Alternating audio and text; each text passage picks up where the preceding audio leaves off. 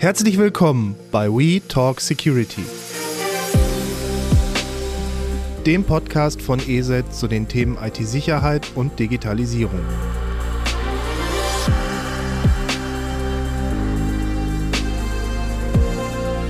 Hallo und herzlich willkommen zu einer weiteren äh, Ausgabe von We Talk Security, dem Podcast äh, rund um das Thema IT-Sicherheit.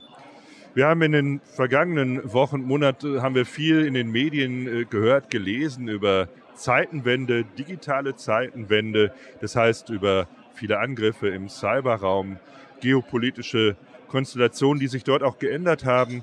Aber es stellt sich natürlich auch immer die Frage, was bedeutet das für uns, was bedeutet das für Deutschland, für Unternehmen, für Anwender? Sind wir da gut aufgestellt? Wie ist die Lage? Zum anderen aber auch, sind wir da, was äh, Standards angeht, Zertifizierungen, sind wir da auf dem richtigen Weg? Von da habe ich mir zwei Studiogäste heute hier eingeladen. Wir senden hier live äh, aus Nürnberg von der Messe. Zum einen Stefan Becker vom Bundesamt für Informationstechnik kurz BSI und Leiter der Allianz für Cybersicherheit. Hallo Stefan. Hallo Thorsten. Auf der anderen Seite habe ich äh, Markus Bartsch von TÜV IT, TÜV Nord Gruppe eingeladen, der, wo es natürlich auch darum gehen wird, wie sind Standards eigentlich? Sind wir da auf dem richtigen Weg und was sind überhaupt die Standards? Da hört man immer ganz viele Namen, die viele äh, Hörer oder auch Leser von Artikeln nicht unbedingt ganz immer verstehen. Hallo Markus. Hallo, Schön, dass ich hier sein darf. So, fange ich gleich mal mit dem Stefan an. Allianz für Cybersicherheit. Ähm, auch schon viel gelesen, aber nichtsdestotrotz fragt man sich vielleicht mal, was ist denn das eigentlich? Was macht ihr da eigentlich innerhalb des BSI? Wir feiern hier auf der ITSA zehn Jahre Allianz für Cybersicherheit, ein Private-Public Partnership, mal gegründet von Bitkom und BSI Heute sind wir 6.500 Unternehmen, Organisationen, Kommunen. Ähm, alle wollen das Thema Cybersicherheit nach vorne bringen, haben sich deshalb zusammengeschlossen. Das ist das Netzwerk, wo es um das Thema Cybersicherheit geht. Und schon eine sehr, sehr lange Zeit für so eine Initiative. Äh, das heißt also, ihr geht hin, ihr macht Awareness, ihr informiert, Ihr steht im Dialog also nicht nur mit den ja, Herstellern oder Anbietern von Awareness-Training, sondern wirklich mit den Unternehmen. Genau, also über zwei Drittel der Teilnehmer sind Anwenderunternehmen. Ähm, nur ein gutes Viertel sind äh, Hersteller und Dienstleister, aber das ist ja auch toll, denn das ist die Plattform, um Know-how zu verteilen, auszubreiten. Wie bekomme ich Cybersicherheit auf die Straße? Das ist das, was wir wollen. Sicherheit realisieren, Resilienz in den Unternehmen schaffen, sich aufzustellen für die Zukunft. Ja, und dann direkt noch meine Frage, ich hake mal einfach mal nach. Also wenn man das hört, schon so lange seid ihr da unterwegs, auch mit so vielen äh, teilnehmenden Unternehmen. Sind wir denn da eigentlich, wenn ich mir das so anschaue, sind wir da gut aufgestellt? Ist das angekommen bei den Unternehmen? Da hat sich auch was verändert jetzt gerade auch im, im Kontext, das was wir leider beobachten müssen, im Kontext des Angriffs auf die Ukraine, Angriffe im Cyberraum. Hat sich vom Mindset da was verändert oder sagst du, Mensch, ja, nein, das, deine Einschätzung? Ja, es gibt eine Veränderung. Also zum einen, Thorsten, ich denke, es gibt da noch ganz viel zu tun. Der Acker ist groß, der da noch bestellt werden muss, weil ich glaube, viele sind da einfach noch beim Thema Cybersicherheit zu unbekümmert, sehen das Thema nicht und bearbeiten es nicht in der Wichtigkeit, die sie verdient. Aber wenn du mich auf die Veränderung ansprichst, ähm, viele seit dem Krieg in der Ukraine fragen jetzt nach, hey, wie fange ich denn an? Wie kann ich denn Cybersicherheit auch wirklich realisieren? Das ist so etwa der Prozess, ja, ich weiß, ich müsste da was tun morgen. Und jetzt ist der Impuls da, okay, ich will das Thema anpacken. Das freut uns. Ähm, das finden wir gut. Und da bieten wir natürlich auch ganz viele Ideen, Hilfestellungen, Vorgehensweisen. Wie kann ich Cybersicherheit wirklich Stück für Stück realisieren? Und ich möchte an der Stelle auch einfach mal die Info loslassen. Es muss dann nicht übermorgen alles perfekt sein. Ganz wichtig ist, dass man morgen anfängt mit dem Thema und es sukzessive weiterverfolgt. Also IT-Sicherheit im Unternehmen äh, als Prozess und äh, ich meine, nehmen wir mal das alte, das alte Bild der, der Ritterburg. Man hat es gebaut, dann soll es Jahrhunderte halten. Das sehen wir ja in Stein, sehr häufig auch noch am Rhein und Co. Aber äh, dass man es wirklich als Prozess versteht, dass also dass man auch Plan greifbar und realisierbar an die Sache dran geht. Und da gibt ihr also entsprechend Hilfestellung. Seht auch eine Verbesserung?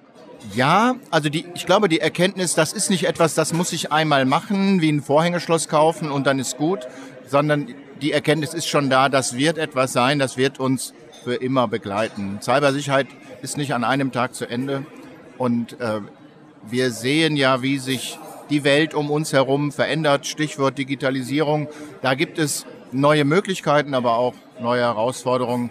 Und diejenigen, die sich des Themas annehmen und gestalten, ich glaube, das sind die Unternehmen mit Zukunft. Okay. Da ist natürlich auch immer ganz, ganz klar die Frage, ich komme auf so, ich nenne es mal Lagebild. Also ich nenne es einfach mal die Frage, okay, wo stehen wir da, was die Angriffe angeht. Aber es stellt sich natürlich auch die Frage, gerade auch, äh, ich hatte es eingangs ja erwähnt, Zeitenwende, da stellt sich natürlich auch die Frage, was heißt das jetzt äh, beispielsweise was Standards angeht. Das heißt, da habe ich ja den, den Markus Bartsch von TÜV IT. Ihr macht ja unter anderem Common Criteria Zertifizierung. Ich finde ein schönes, aber auch sperriges Wort. Das heißt, wenn ich das jemandem mal einfach so erklären muss, wird schwierig. Dafür bist du ja der Experte hier, deswegen habe ich dich eingeladen. Äh, was ist denn das eigentlich? Das heißt, wenn ich mir das anschaue. Die CAM-Kriterien sind internationale, ähm, also ist ein internationales Verfahren zur Prüfung von IT-Security-Komponenten. In dieser Rolle sind wir die Prüfstelle. Das Zertifikat kommt dann allerdings vom BSI. Also Danke nochmal für die kleine Richtigstellung. Das stimmt. Es, ihr seid die Prüfstelle. Oder eben ein Zertifikat, äh, wenn man in anderen Ländern akkreditiert ist, die das auch nutzen, dann kommt das Zertifikat von deren äh, Sicherheitsbehörde. Ähm, Im Prinzip ist es so, Common Criteria ist allgegenwärtig, wirklich allgegenwärtig, nur keiner weiß es. Also wenn man in seine Brieftasche reinschaut, dann hat man Personalausweis, einen digitalen, hat eine Gesundheitskarte, man hat mehrere Bezahlkarten, Maestro-Karten oder die Mastercard. Und hinter jeder dieser Karte verstecken sich ein oder zwei Common Criteria Prüfungen. Das heißt, man schleppt eigentlich von alleine in seiner Brieftasche so acht bis zehn Common Criteria äh, zertifizierte Lösungen mit sich rum. Moment, jetzt muss ich mal reinhaken. Also man, man hat eigentlich die ganze Brieftasche voll Common Criteria, man weiß es gar nicht. Äh, ja, also ich weiß es schon, aber ich glaube, die meisten hier wissen es nicht. Aber, aber im Prinzip wird es weltweit genutzt. Also Common Criteria wird weltweit genutzt. Und wenn man dann natürlich in sein Smartphone reinschaut, dann könnte es auch sein, wenn es ein Apple-Smartphone ist, dann ist das iOS auch nach Common Criteria geprüft.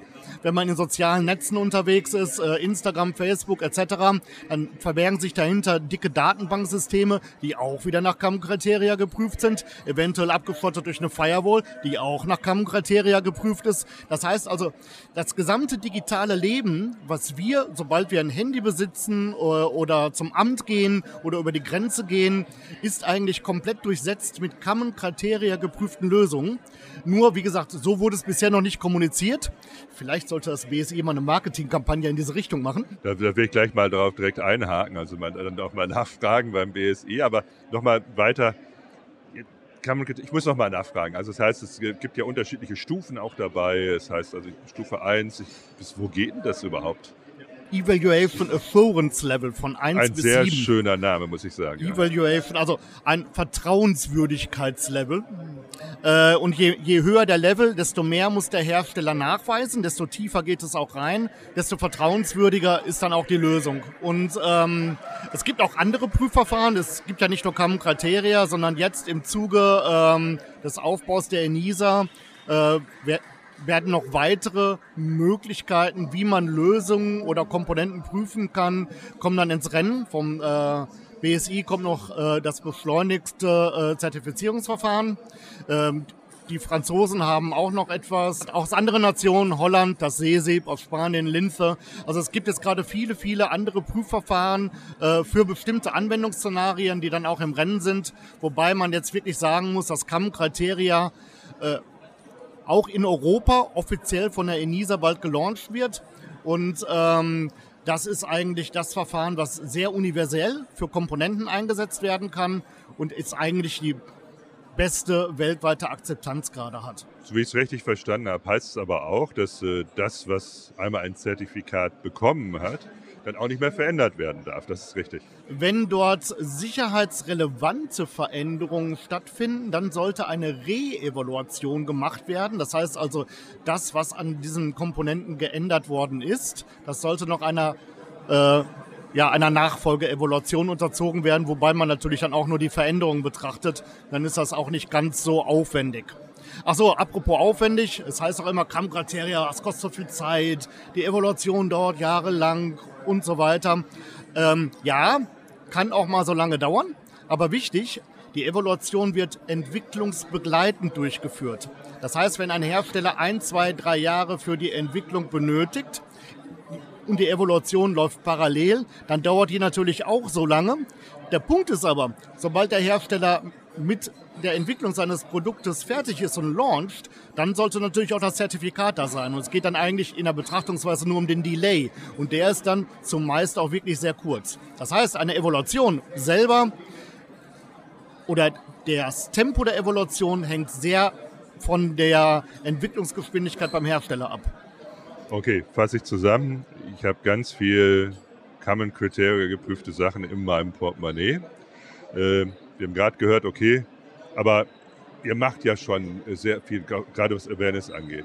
Common Criteria ist natürlich ein ganz wichtiges Zertifikat, das muss man auch ganz klar sagen. Es gibt natürlich auch noch andere dabei nicht, je, nicht für jede Lösung ist es auch äh, realisierbar, weil IT-Security-Bereich, äh, da gibt es ja stundenweise Veränderungen teilweise oder tagesweise, monatsweise Veränderungen von Software. Also jetzt haben wir gehört, okay, wie ich gerade sagte, in der Brieftasche habe ich ganz viel Common Criteria sozusagen mit. Aber ich hatte eingangs ja auch gesagt, Zeitenwende, Zeitenwende durch geopolitische ja, Einflüsse, durch den Krieg in der Ukraine. Jetzt meine Frage, ich habe vor gut einer Woche gelesen, da gab es eine Anfrage im Bundestag, eine kleine Anfrage der CDU-CSU-Fraktion, es war am 12. Oktober, bezüglich Angriffe zum Beispiel Kritis in Deutschland. Da wurde gesagt, es wären seit Beginn des Ukraine-Kriegs 253 IT-Störungen. Es ist ja nicht jeder Kritis-Betreiber. Das heißt, äh, wenn ich mir das anschaue, das so ein, wie sieht so ein Lagebild eigentlich, eigentlich aus? Haben wir ähm, gestiegene Anzahl von Angriffen, ist auf dem gleichen Niveau. Was, was verzeichnet ihr da eigentlich? Wir haben natürlich eine hohe Bedrohungslage und die war auch schon hoch im Januar äh, dieses Jahres vor dem Krieg. Durch den Krieg, glaube ich, ist eine neue Komponente hinzugekommen. Wir reden jetzt auch nicht darüber, was in der Ukraine passiert. Ich glaube, da ist nochmal eine ganz andere Situation. Aber hier bei uns haben wir natürlich zusätzlich zur hohen Bedrohungssituation noch Effekte dazu. Vielleicht zwei Beispiele. Es gab einen Satellitennetzbetreiber ähm, und es steht zu vermuten, dass durch russische Einwirkung eben dieser Satellitennetzbetreiber in seiner kompletten Kommunikation gestört wurde. Da wurden äh, durch die Firmwareveränderungen der Modems wurde die Kommunikation da einfach beendet. Vermutlich, um Kommunikation des ukrainischen Militärs zu stören. Das hatte aber auch Auswirkungen zum Beispiel äh, bei Feuerwehren in Frankreich auf dem Land, aber zum Beispiel auch äh, in der Maintenance von Windparks in Deutschland.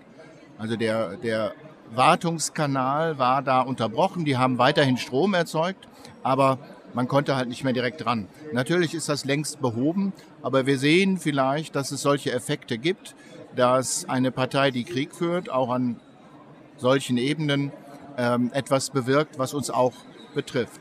Das Zweite ist vielleicht, und das ist auch ein Kritisbetreiber, ähm, ein Spillover-Effekt, ein mittelbarer Effekt. Als der Krieg begann im Februar, haben sich auch Hackergruppierungen eine Meinung dazu gebildet und zum Beispiel Anonymous, wer auch immer das ist, äh, hat sich auf die Seite der Ukraine geschlagen und hat jetzt im Netz russische Firmen gesucht und zum Beispiel Rosneft gefunden, aber auch Rosneft Deutschland. Und Rosneft Deutschland betreibt auch äh, gerade in, in, der östlichen Hälfte äh, Raffinerien versorgt mit Benzinöl, Diesel, ähm, Heizöl, ähm, die deutsche Wirtschaft.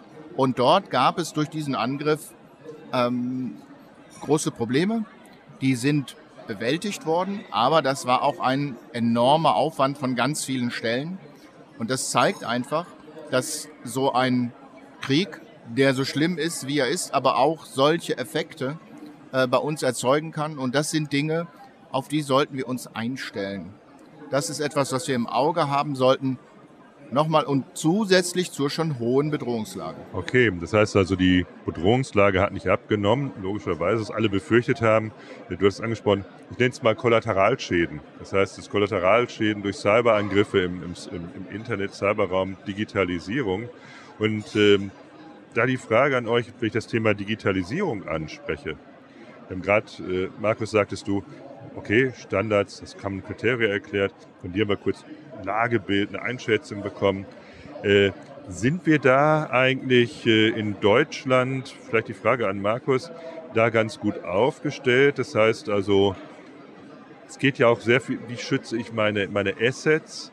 Wie schütze ich, äh, ja, manche, wie gesagt, Kronjuwelen? Äh, sind wir da gut dabei oder müssten wir da vielleicht noch mal etwas gedanklich verändern? Grundsätzlich ähm, nutzen wir ja viele Basistechnologien, die jetzt nicht unbedingt aus Deutschland oder Europa kommen. Ähm, da ist sicherlich noch ein bisschen Nachholbedarf. Äh, was die IT-Security-Industrie angeht, da würde ich aber auch schon sagen, ist, steht Deutschland äh, sehr gut da. Und wenn man sich jetzt hier auf der ITSA umschaut, was wir für Lösungsanbieter äh, haben, da brauchen wir uns jetzt nicht vor den Amerikanern in, beispielsweise großartig verstecken. Also das kriegen wir schon einigermaßen gut hin.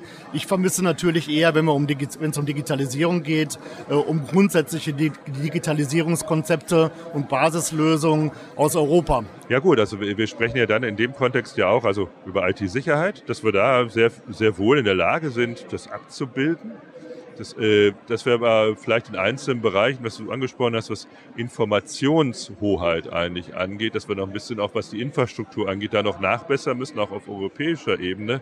Aber ist, da ist so meine Frage, so in dem Dialog, den du führst mit den Unternehmen auch, Stefan, ist das ein, ein Riesenthema oder ist es eher ein Thema, was eure Einschätzung sagt, okay, man schaut sich schon genau äh, an, wo wird was hergestellt, wo beziehe ich etwas. Äh, ist da eine andere Sensibilisierung gerade äh, vorhanden, deiner Einschätzung nach? Oder äh, da sind wir da, wo bewegen wir uns da? Ja, das Thema Souveränität in der Digitalisierung äh, hat heute eine Wichtigkeit, die war vor ein paar Jahren einfach noch nicht da. Wir sehen mehr und mehr die Abhängigkeiten und wir sehen ja auch die Kultur der Sicherheit, zum Beispiel beim Schließen von Sicherheitslücken. Und wenn wir es mit einem deutschen Hersteller zu tun haben und dem BSI eine Sicherheitslücke bekannt wird, dann ist natürlich die Kommunikation oftmals schneller, als wenn sie mit einem Hersteller von einem anderen Kontinent ist. Keine Frage. Ähm, gestern haben wir unseren Lagebericht veröffentlicht. Über 20.000 Sicherheitslücken sind dem BSI gemeldet worden, sind uns bekannt geworden, die wir gehandelt haben. Und wir handeln sie so, wir sprechen den Hersteller an und weisen ihn darauf hin, diese Sicherheitslücke so schnell wie möglich zu schließen, zu patchen, Updates auszuliefern. Das ist das, was wir tun. Aber die Anzahl alleine zeigt uns ja schon, äh, dass es eine Mordsdimension für ein Jahr über 20.000. Das ist in der Tat also eine, eine unglaubliche Zahl, hoch ist. Gut, ich meine, je digitaler wir werden in unseren Geschäftsprozessen, in der Gesellschaft, umso mehr setzen wir logischerweise Software auch ein, die von Menschen programmiert wird und dem Fehler. Aber es ist ja schon gut, dass ihr darüber informiert, dass ihr, wenn ihr das bekommt, die Informationen weitertragt. Und äh, darüber natürlich auch, ich hatte, was ich sehr interessant fand, Log, äh, Log4j, die, die Sicherheitslücke, äh, da habt ihr sogar Webinare gemacht. Das äh, so offen, muss ich zugeben, so, so wirklich gut. Ihr seid offen, habe ich das noch nicht vorher gesehen. Das ist für jeden auch verständlich, das fand ich interessant. Ja, ich glaube, das ist eine der großen Herausforderungen, die Zielgruppe so anzusprechen, dass sie das auch versteht. Und gerade bei Log4j, ich glaube, dass sehr viele Unternehmen gar nicht wussten, habe ich da ein Problem oder habe ich keins. Wir haben dann versucht, sehr schnell genau an der Stelle Licht ins Dunkel zu bringen. Und ich glaube, wir haben ja auch mit diesen zwei großen Ideen an dieser Stelle, SBOM, also Software Bill of Materials, aber auch auf der anderen Seite ähm, CESAF, also Common Security Advisory Framework, zwei Dinge am Start, die jetzt langsam kommen, die uns auch an solchen Stellen eben helfen. Es geht um, um Sichtbarkeit schaffen, um Sicherheit machen zu können. Da muss ich mal nachfragen, die zwei Sachen, die du genannt hattest, dass du es vielleicht noch mal kurz erklären könntest, was verbirgt sich dahinter, weil für dich ist es vollkommen klar, in der Runde auch, aber für die Zuhörer vielleicht nicht so ganz das Thema Software Bill of Materials ist im Prinzip so eine Art Beipackzettel, dass wenn ich jetzt ein Produkt habe, dass man da nachschauen kann, was ist da drin, welche Bibliotheken sind da drin und wenn es ein Problem geben sollte, wie kann ich feststellen, ob ich ein Problem habe.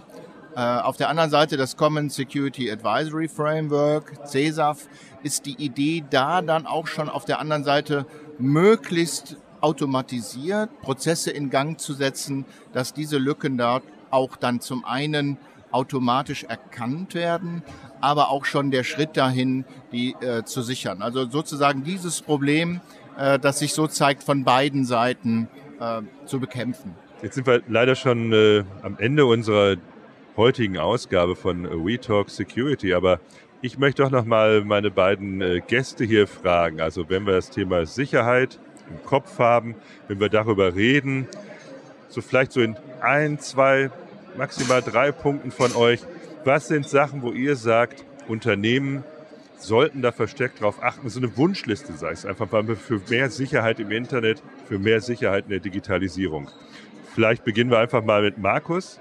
Was wäre da sozusagen deine, deine Wunschliste? Ich glaube, zuallererst sollte jedes Unternehmen grundsätzlich erstmal schauen, was habe ich insgesamt für den Betrieb meines Unternehmens an Sicherheitsbedarf, auch ohne das Digitale. Und dann im nächsten Schritt schauen, ist das jetzt auch bei meinen Digitalisierungsprozessen auch umgesetzt? Oder sind da eventuell Lücken, die nicht passen? Das wäre der allererste Schritt, der gemacht werden muss. Und dann muss man auch natürlich Menschen definieren, die sich darum kümmern und nicht der Administrator mal eben nebenbei.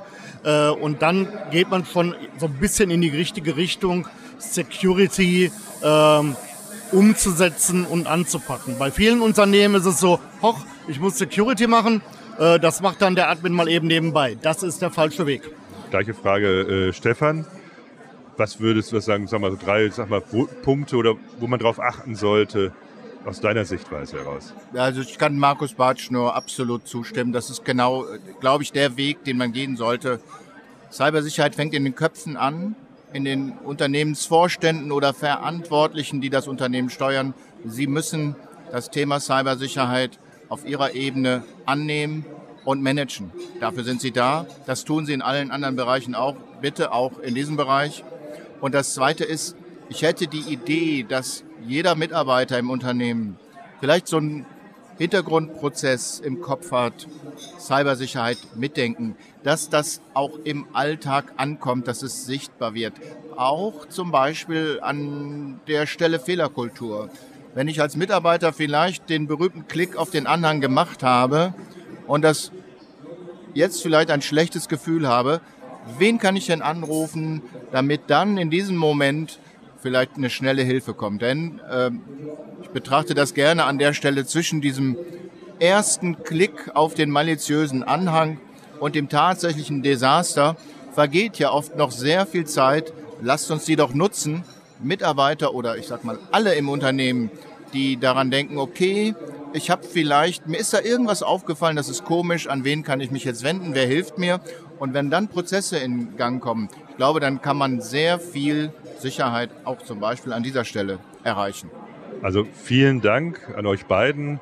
Vielen Dank an Stefan Becker vom Bundesamt für Sicherheit und Informationstechnik, an Markus Bartsch von TÜV IT, TÜV Gruppe Nord, äh, zu dem heutigen Gespräch. Ich glaube, wir haben ein bisschen was in, ein bisschen Licht ins Dunkel bringen können, was sind Zertifizierungen, was sollten Unternehmen eigentlich beachten und vor allem auch, was steckt hinter der Allianz für Cybersicherheit und welche Herausforderungen wir zukünftig als Prozess betrachten, angehen müssen, um im Cyberraum als Unternehmen auch wirklich gut aufgestellt zu sein. Also nochmal vielen herzlichen Dank für eure Teilnahme. An dieser Stelle schon der Hinweis, äh, bleiben Sie uns gewogen. Wir werden monatlich bringen wir neue Podcasts raus zum Thema IT-Sicherheit. Und ich bedanke mich bei Ihnen für Ihre Aufmerksamkeit. Bis zum nächsten Mal bei We Talk Security. Dankeschön. Jo, danke. Danke, Thorsten.